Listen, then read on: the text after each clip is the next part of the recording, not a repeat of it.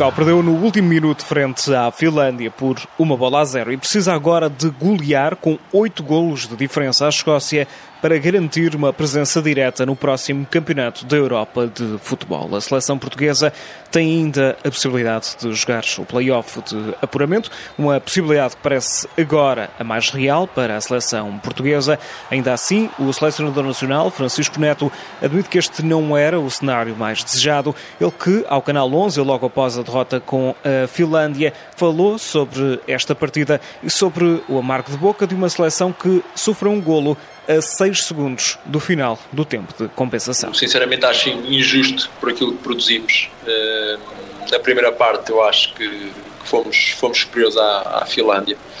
Conseguimos controlar o jogo a partir dos 15 minutos, conseguimos ter mais bola uh, e conseguimos controlar. Sem dúvida nenhuma que a Finlândia na segunda parte entrou um bocadinho mais forte, uh, pressionou-nos um bocadinho mais alto e nós temos alguma dificuldade, mas depois uh, reajustámos a equipa e conseguimos crescer, conseguimos voltar a controlar. E infelizmente num lance mesmo a acabar uh, acabámos mais uma vez já, já no jogo em nossa casa tinha sido, tinha sido assim. Uh, não saímos com o resultado que, que pretendíamos mas esta equipa é uma equipa que, que não desiste e eu, eu acredito que, que vamos, que vamos conseguir atingir os nossos objetivos uh, em abril. E em abril, Portugal terá de jogar, muito provavelmente, o play-off. Antes disso, há um último jogo para a qualificação, é frente à Escócia, para fechar este grupo E. A seleção portuguesa teria de vencer por mais de oito golos de diferença para terminar a qualificação num dos melhores segundos lugares por causa dos critérios de desempate. Francisco Neto pede, no entanto, uma vitória e também uma reação das jogadoras portuguesas. Será um, um jogo muito, muito difícil. Nós sabemos que a Escócia é a equipa de pote 1.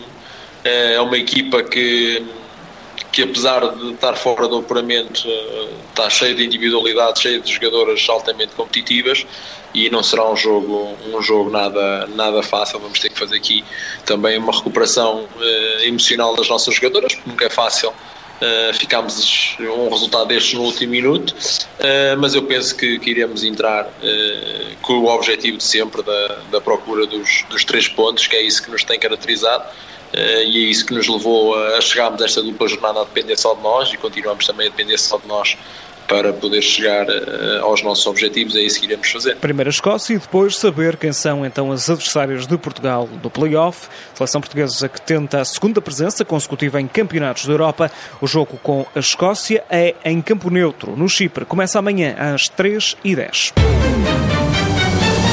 Ainda no futebol de seleções, na taça She Believes, que decorre nos Estados Unidos, a equipa da casa, os Estados Unidos, venceram o Brasil por 2-0 na segunda jornada. Já a Argentina perdeu com o Canadá por uma bola a zero. Os Estados Unidos lideram agora este campeonato, este torneio, com seis pontos. Na última ronda, Canadá-Brasil. E ainda na quinta-feira, o jogo entre Estados Unidos e Argentina fecham esta taça que junta algumas das melhores equipas do mundo de futebol feminino.